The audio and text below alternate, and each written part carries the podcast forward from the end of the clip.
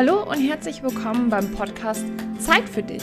Ich bin Maria Arbeiter und der Host dieses Podcasts und außerdem auch noch Coach für persönliche Weiterentwicklung und für dein Selbstbewusstsein. In dem heutigen Interview stelle ich dir einen ganz, ganz wunderbaren Gast vor.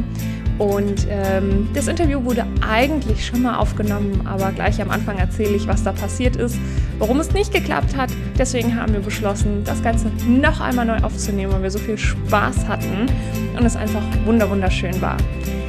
Dieses Interview wird in zwei Teile aufgeteilt. Teil 1, was du jetzt gleich direkt hören wirst, da geht es um Australien, Backpacken und einfach Abenteuer, Action und in dem zweiten Teil geht es dann eher um diesen fachspezifischen Bereich, den meine Interviewgästin hat beruflich. Und zwar geht es da um Frauengesundheit und Endometriose und was das mit ihr zu tun hat. Das heißt, erster Teil Abenteuer Australien, zweiter Teil Frauengesundheit. Ich wünsche dir ganz, ganz viel Spaß bei diesem Interview. Ich hoffe, du hast genauso viel Spaß, wie wir zwei es hatten. Und ja, hinterlass mir sehr, sehr gerne dann auf Instagram unter dem heutigen Post deine Gedanken dazu, ähm, vielleicht auch deine Erfahrungen, was du vielleicht mit Australien verbindest oder auch mit der Frauengesundheit, speziell in Endometriose. Ich freue mich riesig von dir zu hören und jetzt viel Spaß bei der heutigen Folge. Äh, ich habe wieder die Nina in meinem Podcast. Ihr wisst es nicht, ich schon. kurzer Disclaimer an dieser Stelle, vor zwei Monaten ungefähr, ne, hatten wir äh, schon mal ein richtig, richtig, richtig schönes Interview aufgenommen. Ich habe die Nina interviewt zum Thema Endometriose und ihrem Weg, ähm, auch in die Selbstständigkeit und so weiter. Und unsere Wege sind auseinandergegangen und irgendwie ist bei mir alles systemseitig gecrashed und das Interview war einfach weg. Und ich war todestraurig. und deswegen holen wir es jetzt einfach nochmal nach, die Nina und ich. Und ähm, deswegen sage ich auch wieder, Nina, magst du dich vielleicht einmal ganz kurz selbst vorstellen, bevor wir hier loslegen? Und ja, wer bist du? Was machst du? Und so weiter. Schwierige Frage. Also ich bin Nina, ich bin 32 Jahre alt und äh, wohne in Berlin. Ich komme auch aus Berlin. Ähm, ja, zwischendrin war ich viele Zeiten mal innerhalb von Deutschland unterwegs, aber auch weltweit. Und mm, zurzeit bin ich gerade ganzheitliche Gesundheitsberaterin für Frauen mit Endometriose und baue mir gerade ein neues Standbein auf, in dem ich ähm, ja hauptsächlich Frauen und Coaches im Bereich Technik unterstütze, so Webseite, Podcast, alles Mögliche, was so technikmäßig da ist. Ähm, das weiß die Maria nämlich auch noch gar nicht. Das hat sich nämlich jetzt erst in den letzten zwei Monaten so entwickelt. Ähm, genau, da komme ich eigentlich auch her. Und ich weiß nicht, was weitergeht in der nächsten Zeit. Ich glaube, ich bin so ein Hybrid. Ja, aber finde ich, find ich mega. Ich bin auch so ein Mensch. Also mir fällt es super schwer, irgendwie konstant die nächsten 50 Jahre nur ein Thema zu machen, das wird mir auch schnell langweilig, um ehrlich zu sein. Ne? Also man macht das dann und dann ist es cool und dann ist es so, was kann ich jetzt machen? Und beim letzten Gespräch, da hattest du es ja schon gesagt, dass du eigentlich aus der IT kommst und dir das auch alles so mega Spaß macht. Aber bevor wir da nochmal tiefer einsteigen, ähm, was ihr nicht wisst, was ich aber weiß und worauf wir jetzt einsteigen, hoffentlich ist, die Nina war mal in Australien. Und eigentlich beim letzten Interview, was gecrashed ist, äh, hatte ich gesagt, mega geil, darüber muss, müssten wir eigentlich eine einzelne Podcast-Folge machen. Ich musste das abschneiden, quasi das Wort abschneiden. Und da habe ich jetzt richtig Bock, darin einzusteigen. Hat erstmal jetzt nichts mit Endometriose und so zu tun. Aber Nina, nimm uns mal mit mit in deiner Australienzeit. Das war ziemlich verrückt. Also du hast da so ein bisschen angefangen und dann haben wir aber auch aufgehört. Gott. Also, ich finde es halt, halt irgendwie lustig. Ähm, ich gehe mal an Anfang, quasi, wo ich überhaupt den Impuls bekommen habe, wirklich nach Australien zu gehen, weil das war so ein Wunsch, der in mir war, wo ich mich aber immer nicht getraut habe, weil es da ja so viele gefährliche Tiere gibt. und man dann immer diese Schauergeschichten liest, irgendwelche giftigen Spinnen und Schlangen und da muss es ja super gefährlich sein, da zu leben.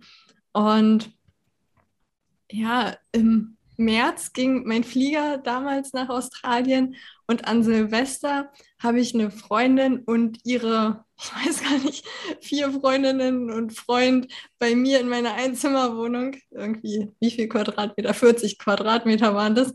40 Quadratmeter, 200 Leute. genau.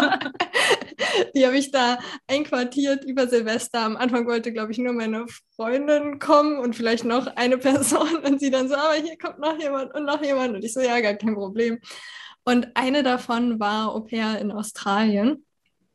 Und die, da musste ich dann halt mehr so fragen, so, ja, ist es denn da gefährlich? Was ist mit den Tieren? Wie viele Tiere hast du da gesehen? Und sie so, ja, ich war da ein Jahr und einmal war eine Spinne in meinem Zimmer, die ein bisschen größer war, die hat mein Gastvater weggemacht und ein Strand war mal gesperrt, weil da Krokodile waren. Und sie hat aber kein Krokodil gesehen, was uns da rumgelaufen ist.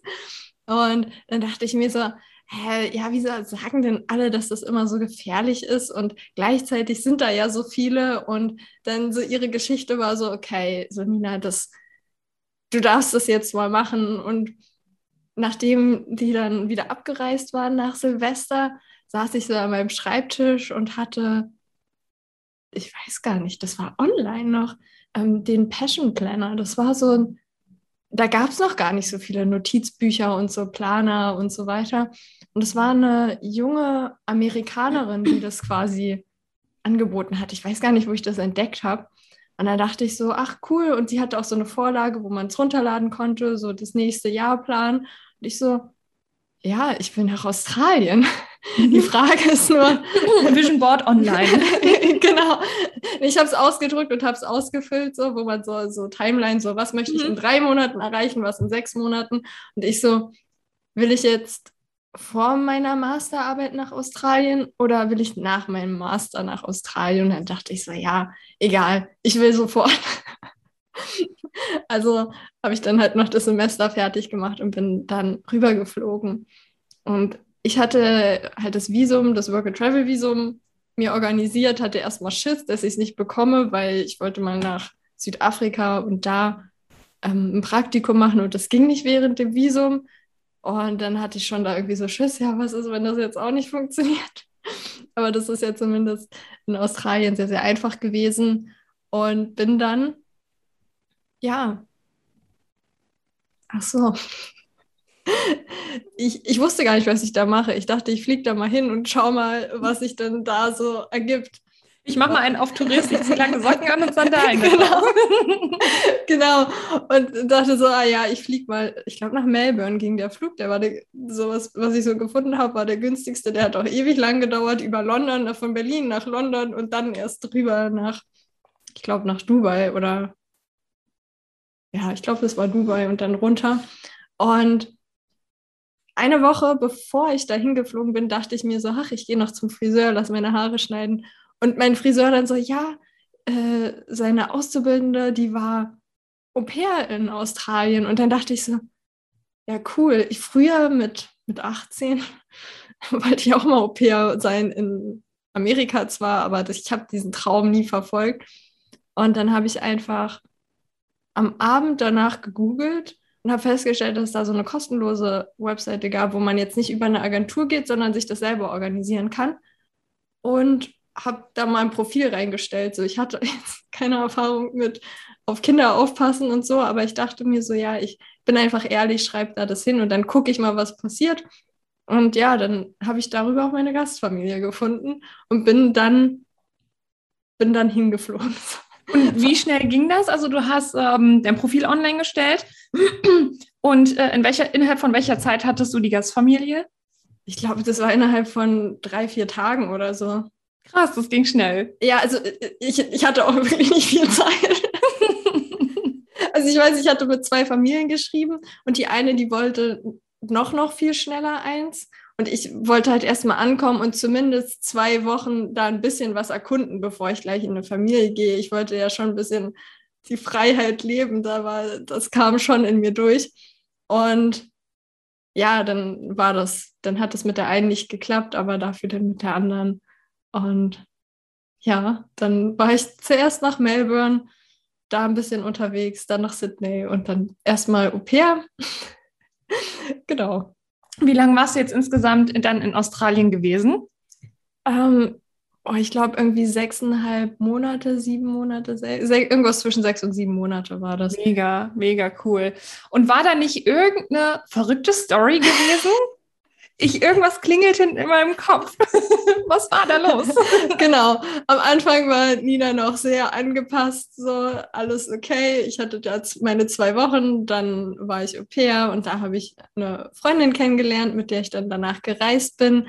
Und auch da war alles noch super geplant und alles sehr, sehr, ja, ich würde mal sagen, jetzt nicht so mit so viel Abenteuer man hat halt irgendwelche Sachen gebucht.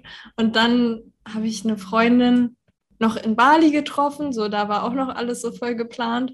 Und dann bin ich zurückgeflogen nach Darwin, also ganz in den Norden von Australien und hatte irgendwie noch so 2000 Euro auf dem Konto und wusste so, ich habe jetzt, ich weiß gar nicht, noch sechs, sieben Wochen und dann geht halt der Flieger wieder nach Hause. Aber der war schon gebucht. Der war schon gebucht, okay. genau. Mhm. Der, der ging von Melbourne zurück und ich war so, ja, okay, hm, ich weiß jetzt nicht. Also auch diese Trips, die man halt buchen kann über diese Agenturen da in Australien, sind ja auch relativ teuer. So, aber ich bin da halt angekommen und dachte so, ich muss jetzt irgendwie Leute kennenlernen, die äh, vielleicht auch gerade so die Westküste runterreisen wollen, wo ich halt Teil werden kann und habe dann halt so ein bisschen rumgefragt bei den Backpackern so, das sind ja alle sehr, sehr offen. Und das habe ich auch da gelernt. So, man kann immer einfach auf Leute zugehen und mit denen quatschen und das ist alles okay. Und auch Australier waren sowieso immer sehr viel offener. Und ja, weil wer mich kennt, weiß, dass ich eigentlich eher so ein bisschen so, hm, ja, mehr so im Hintergrund jetzt nicht so diejenige bin, die offen auf alle Leute zugeht. Und Wobei, wenn ich alleine bin, kann ich das schon viel, viel besser. Naja, egal. Auf jeden Fall. Kurze Selbstanalyse. genau. Was ich vor allem auch da in Australien gelernt habe, das ist, dass wenn ich alleine bin und das, deswegen war, bin ich da auch hingegangen. Ich wollte mir auch so beweisen, so ich kann alles alleine und ich kann es alleine und ich schaffe es. Und ich glaube, das machen auch, also habe ich schon häufiger gesehen, so dass Frauen das, also dass es voll dem Selbstbewusstsein gut tut, einfach so zu wissen, dass man alles alleine kann, nicht, dass man es muss und dass man immer auch die richtigen Leute findet. da kommen wir gleich zu. Ja, so dieses, ja, das Selbstvertrauen wächst dann irgendwie auch, ne? Weil du hast dann, du weißt genau, du kannst dich 100% auf dich selber verlassen. Also egal, was passiert, du hast dich halt noch, ne? Und irgendwie kannst du dich auf dich verlassen und auch, ich sag jetzt mal auf das Universum, Law of Attraction, lässt rufen, ne? ja, aber okay, weiter in deiner Story. genau. Und ja, ich bin dann erstmal so noch für drei weitere Tage auf irgendeinen so Trip gegangen durch ein paar Nationalparks und dann bin ich halt wiedergekommen, war wieder in Darwin und dachte so, okay, Nina, jetzt wird es aber wirklich Zeit, du müsstest mal langsam Richtung Perth runter. Und ich, ich weiß nicht mehr genau, ob ich in eine Gruppe geschrieben habe, in eine Facebook-Gruppe oder ob ich zwei Anzeigen gesehen habe. Und ich hatte dann nämlich am Ende zwei äh, zur Auswahl. Das war irgendwie eine Frau, die alleine gereist ist, wo es sich aber dann irgendwie doch nicht so ergeben hat. Und eine Gruppe von vier Frauen und Männern, die aber schon, wobei, nee, beide waren 24 Stunden entfernt von mir mit in der Busfahrt. Also die waren schon ganz schön ein Stück weiter weg. Und ähm, genau, ich hatte mich dann mit der, die Gruppe entschieden. Da hatte ich kurz mit einer von den Frauen telefoniert. Das waren zwei deutsche Frauen. Deswegen hatte ich da irgendwie so, ja, das passt schon. Obwohl ich die ja gar nicht kannte. Ich wusste ja gar nichts über die. Aber es war so, ich habe das auch gar nicht in Frage gestellt, ob da jetzt irgendwie was passieren würde oder so, sondern ich wusste ja einfach so, ja, okay, cool, die, die fahren da zu viert in einem Jeep, beziehungsweise wollen sie zu fünft in einem Jeep da runterfahren, die Westküste und ja, da, da will ich einfach Teil davon sein. Also bin ich in den Bus gestiegen, 24 Stunden gefahren, bin da angekommen Und dann ging es auch wirklich schon gleich los. Und wir sind, ja, ne, wer die Westküste von Australien kennt, weiß auch, da gibt es sehr, sehr wenig Handyempfang. Man fährt quasi zu Wildfremden, um dann in eine Region zu fahren, wo es keinen Handyempfang mehr gibt. Also alles Dinge, wo man hier in Europa oder so sagen würde, so, das ist doch bescheuert, was macht man doch nicht, schalte mal deinen Verstand ein oder so. Aber jetzt mal ohne Quatsch, würdest du das hier in Deutschland auch machen? Nee. Aber wie irre, ne? Wie irre, dass man das dann in Australien macht. So, hey, ja, wir sind 24 Stunden weg. Vor allen Dingen muss man sich mal vorstellen, 24 Stunden mit dem Bus erstmal fahren. Ähm, zu Leuten, die man überhaupt nicht kennt. Wie du schon sagst, irgendwo hin, wo man einfach, keine Ahnung, wahrscheinlich noch nicht mal Notruf notfalls absetzen könnte. So, und hier in Deutschland kommt man zurück und ist irgendwie auf einmal wie ein anderer Mensch und sagt, nee, also hier mache ich das nicht. Ja. Irgendwie ja, verrückt. Es, ich finde, es, also mir kommt es auch, oder gerade am Anfang kam es mir auch so vor, als wären das so zwei Persönlichkeiten, so die eine, die auch dann quasi Englisch spricht und mehr so im Englischen unterwegs ist und da halt auch viel, ja, ich fand es so lustig, weil auch in Australien selber ist mir das nämlich bewusst geworden, wo ich, ich habe da ohne Probleme irgendwelche englischen Telefonate geführt, Hotels, Hostels, was auch immer angerufen, wenn es da Probleme gab. Und dann musste ich ein Telefonat auf Deutsch führen mit der Fluggesellschaft. Und das war, also da war ich viel aufgeregter, viel nervöser, hatte viel mehr Angst, weil man viel mehr angeschissen wird und wenn irgendwas falsch läuft, man eher hier in Deutschland viel mehr Ärger auch irgendwie bekommt, so gefühlt. Oder man so darauf gedrillt wurde, so dass wenn, wenn halt irgendwas schief läuft, dann bist du schuld und kümmere dich darum. Und also ich weiß nicht was, aber das waren so zwei Ninas würde ich mal sagen. Okay, okay. Und hast du einen Bus gefunden, der bis dahin gefahren ist? ja, genau. Ungefähr zwölf Stunden später ging nämlich der nächste Bus. Und mit dem bin ich dann 24 Stunden lang gefahren, bis ich am anderen Ende ankam. Nonstop? Nonstop, ja. Ja. Fuck, ey. War lang, ich habe geschlafen. Ich konnte schlafen. Ja, also ich konnte da schlafen. Wahrscheinlich, weil ich so fertig war. du hast keine andere Wahl, du bist ohnmächtig geworden. genau. Ja, ich glaube auch, diese, also so lange Reisen, weil ich meine, da war ich ja schon, ja, keine Ahnung, vier, Mon fünf Monate oder fünfeinhalb Monate unterwegs und man hat ja auch gar nicht so diese Zeit, die Sachen zu integrieren. Und der Körper ist, glaube ich, einfach nur so voll erschlagen von all dem, was man so aufgenommen hat, von den ganzen Eindrücken, dass ich gar nicht das Problem hatte, dass ich da nicht schlafen konnte. Mhm. Ich, ich, weiß aber, jetzt könnte ich das nicht mehr. Boah, weil ich finde, also irgendwie im Bus schlafen, auch im Auto schlafen, das ist so ein richtiger Pain in the Ass, echt. Also, nee, keine Ahnung ich, ich weiß nicht, wie andere das machen. Ich habe es mal probiert, es geht nicht. Von daher, aber so vergeht die Zeit auch schneller, ne? Ich meine, 24 Stunden. Und ähm, okay, du bist dann Bus gefahren. Und ähm, hast die Leute auch getroffen, oder? Genau. Ja, ich habe die getroffen. War eigentlich sofort so Sympathie. Also wir hatten ja auch zu tun. Wir mussten das Auto abholen haben das dann auch abgeholt, haben da unsere Rucksäcke reingeschmissen, waren einmal einkaufen und dann, dann ging es auch schon los eigentlich. So. Und ja, die erste Übernachtung war noch sehr entspannt. Wir waren da auf dem Campingplatz, war schön, also war auch direkt am Wasser, sind da ein bisschen rumgelaufen, haben uns das angeguckt und wollten danach dann am nächsten Tag das war, glaube ich, schon der nächste Tag, wollten dann los in den Nationalpark. Nur, dass es da eine Strecke gab von, ich glaube, ungefähr 400 Kilometern zum nächsten Ort, wo wir hin mussten. Und auf dieser Strecke hat auf einmal äh, die Achse vorne rechts angefangen zu brennen von dem Auto. Ich meine, das ist so ein bisschen wie eine Horrorstory, ne? ein Haufen Jugendlicher, die irgendwo im Nowhere sind und äh, es passiert auf jeden Fall was. ja, also wir hatten unglaubliches Glück, weil da gab es tatsächlich noch Handyempfang. Ah, okay. zum, zum, Glück. Und, und das war auch so, wir haben halt gemerkt, also da waren ja auch zwei Männer dabei oder so, und die, also Männer, ich finde es immer so komisch, wir waren halt alle so um die Anfang, Mitte 20 und die sind auch am Anfang gefahren und die haben halt schon gemerkt, dass irgendwie die Bremsen nicht richtig funktionieren, dass irgendwas mit der, also dass schon irgendwas nicht so stimmt. Und dann haben wir auch irgendwie, also dann kam halt da mal so ein bisschen Rauch und Feuer raus aus der Achse.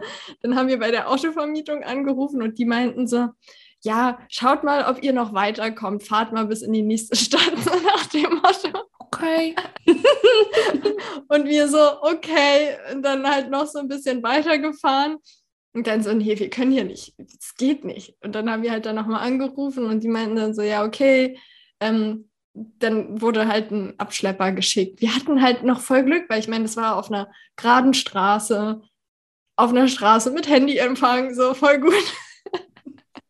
Hey, Glück im Unglück, echt. genau.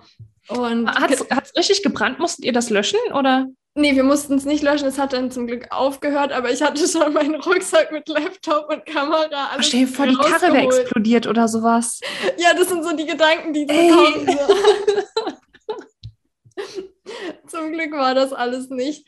Ähm, nee, wir, wir wurden dann abgeschleppt und wurden dann auch ich weiß gar nicht mehr, wie das war. Also da, da gab es in, also in der nächsten Stadt, in Anführungszeichen, oder Dorf, ähm, ja, was 400 Kilometer entfernt war, da gab es halt eine Werkstatt und die haben das auch innerhalb so von 24 Stunden repariert. Also da hatten wir ja auch voll Glück. Und, also ja, dass die auch alles da hatten, ne? Ja, also Bremsen mussten neu gemacht werden, so die Achse musste da irgendwas neu gemacht werden. Und also auch total Glück, dass das halt da passiert ist. Weil ich meine, ja, die Westküste, da fährt man halt schon auch mal hügelig und bergig und auch Offroad ganz viel so. Was, wenn da irgendwas passiert wäre, wenn die Bremsen nicht richtig funktionieren oder die mhm. Achse irgendwie komplett dann bricht. So. Also deswegen ist eigentlich schon gut passiert. Und wir wurden dann auch von Australien aufgenommen und durften im Vorgarten campen. Oh, wie nett. das ist voll lieb. Ja, so, also so lauter so verrückte Dinge. So. Ich meine, wie nimmst du denn hier in Deutschland auf und sagst zu Leuten so, ja, ihr könnt hier schon in meinem Vorgarten campen und wir gehen dann arbeiten und das Haus ist offen, ihr könnt dann duschen, waschen, essen. Ja, genau. Gar kein Problem. Bedient euch, fühlt euch wie zu Hause, alles fein. ja, also, und, und die eine hat sogar noch in der Mietauto-Ding gearbeitet, dass sie uns sogar noch kostenlos ein Mietauto für den Tag gegeben hat, dass wir uns halt die Umgebung angucken konnten. Wie geil ist das denn? Wie, wie, wie viel Glück kann man mal haben? So cool. ja, also dieses, ich finde es auch so verrückt, weil diese Geschichte sagt mir immer, dass alles irgendwie zur richtigen Zeit zu dir findet und dass es, dass sich alles auch zum Guten wendet. Mhm. Ja. Ich habe so viel, also so häufig hat man hier das Gefühl, so man muss immer irgendwie hart arbeiten und alles ist schwer und, und das war da ja alles überhaupt nicht schwer. Ich meine, natürlich waren da viele Situationen, die irgendwie so in irgendeiner Weise heftig waren, wo man hier denken würde, so Gott, die Welt bricht zusammen. So, ich meine, wenn man hier in Deutschland auf der Autobahn liegen bleibt, dann wäre das ja voll der Horror und der Albtraum. Ja. Und, aber es ist eigentlich, ja, eigentlich ja überhaupt nicht.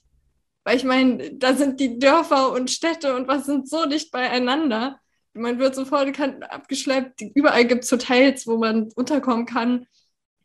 Voll, also wenn man das überlegt. Und vor allen Dingen, was du halt auch daraus gemacht hast, ist einfach, ich meine, du hast ja einfach die Wahl. Du hast für dich entschieden, okay, cool, neue Erfahrungen, so nach dem Motto. Ne? Ich weiß nicht, ob du in dem Moment auch so easy peasy sein konntest, aber auf jeden Fall im Nachhinein. Ähm, man hätte ja auch natürlich den Kopf in den Sand stecken können, nur am Heulen und alles ist blöd und die Karre ist uns hier abgebrannt und jetzt müssen wir irgendwo und wir kommen nicht weiter. Die Geschichte hättest du ja auch erzählen können, ne? Aber stattdessen war das so, wie cool, wir hatten so viel Glück, gerade Straße, wir wurden abgeschleppt, nächste Dorf, okay, 400 Kilometer, aber wir hatten noch Netz, wir konnten aber den Leuten pennen, die haben uns ein Auto, komplett andere Geschichte, komplett anderes Feeling dahinter, ne? Ja. Mega. Ja, ich, zu der Zeit war ich auch super entspannt. Ich weiß, also es war so, ich habe auch gar nichts mitgeplant bei der Reise, so die nächsten Orte und so. Ich habe das alles, da waren zwei Mädels, die haben das alles geguckt, gemacht, ja, hier können wir das machen, hier können wir das machen. Und ich habe mich so einfach so, okay, macht, ich bin dabei und mir ist vollkommen egal. So, ich genieße einfach alles. Ich habe das wirklich ich hätte mich vielleicht ein bisschen aktiver einbringen können, aber für mich war das. betrachtet. genau, ich habe das einfach so genossen, so dass da Leute sind, die kümmern sich um alles. Und ich glaube, das hat ihnen auch richtig Spaß gemacht. So. Weil ich, ich weiß natürlich bei vier, fünf Leuten, die sich nicht kennen oder nicht richtig kennen, da gibt es natürlich auch irgendwann mal Reibereien. Und da, da war das dann auch so, dass halt auf der einen Seite wurde halt viel mehr geplant und die wollten noch viel mehr Strecke machen. Auf der anderen Seite war es so, ja, aber lass uns doch das genießen, was wir hier haben. Und aber ja, für mich war es, ich habe in der Zeit, ich glaube, wenn man so Surrender in irgendwie in, in, Bilder fassen könnte, dann war das das, was ich zu dem Zeitpunkt gemacht habe. Weil ich so, weil ich wirklich so voll auf dieses, ich mache Erfahrungen und schaue, was passiert. Und wenn ich so darüber rede, dann erinnert mich das gerade an meine jetzige Situation. ich wollte gerade fragen, wie ist denn die Nina hier in Deutschland? ja, die Nina hier in Deutschland ist sehr, sehr anders. Also was heißt sehr, sehr anders? Aber ich glaube mehr geplanter, mehr strukturierter, wobei ich das Gefühl hatte, so mit der Selbstständigkeit, so mich als Gesundheitsberaterin quasi selbstständig zu machen, da ist auf jeden Fall mehr Entspannung reingekommen in mein Leben, mhm. dass ich halt mehr so einfach schaue, wo es hingeht und wie, wie es ist, aber trotzdem noch, ja, aber ich muss ja irgendwie erfolgreich sein, ich muss ja irgendwie angesehen werden von XYZ und so weiter. Und das war sehr, sehr stark. Wobei ich in den letzten zwei Monaten gelernt habe, mehr so auch meinem Bauchgefühl zu folgen und mich nicht so festzulegen, so nach dem Motto so, ich habe mich jetzt als Gesundheitsberaterin selbstständig gemacht, deswegen muss ich das auch machen, sondern mehr so, ja, aber was, was ist denn, was liegt denn in mir? Wonach werde ich andauernd gefragt? Wo kann ich Unterstützung oder wo gebe ich schon immer Unterstützung bei anderen?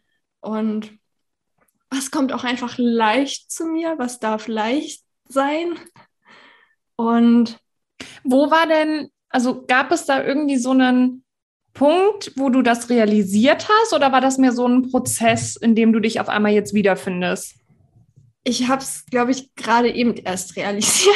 okay, ihr bleibt mit dabei. oder, oder in, den letzten, in den letzten Tagen, weil ich da noch, ähm, ja, weil ich noch ein Projekt bekommen habe, wo ich halt selbstständig unterstützen kann, wo ich am Anfang voll so, ja, mega, voll gut. Dann kam das, ja, das wäre auch voll cool für den Lebenslauf.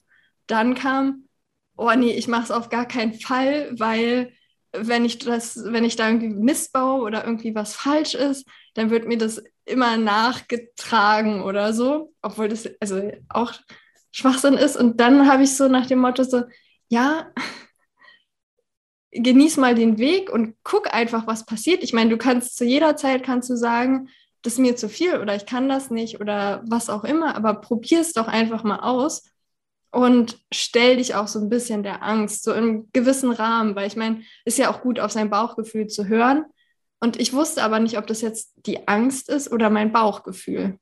Mhm. Weil weil die ängstliche Nina sagt halt lieber Nein und bleibt im sicher, in der sicheren Komfortzone, als dass sie Ja sagt. Und ja, auch die Gefahr, also da ist natürlich die Gefahr, dass man mir dann sagt, so, ja, das ist aber scheiße und das finden wir überhaupt nicht gut. Und äh, ich habe es doch gleich gesagt, weil da ist halt auch eine Person, die, die halt noch sehr, sehr skeptisch ist, ob ich das kann oder nicht kann oder was auch immer.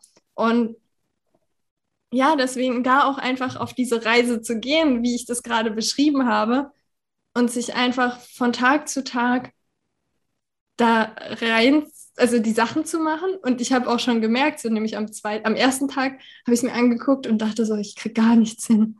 Das funktioniert nicht. Und dann wollte ich sofort aufhören. Und am zweiten Tag habe ich mich hingesetzt, ein bisschen tiefer reingegangen tiefer. Also das waren so zweieinhalb Stunden, jetzt auch nicht wahnsinnig tief. Und ich habe aber schon gemerkt, so, hey, voll interessant, ach, das macht man hier und das macht man da.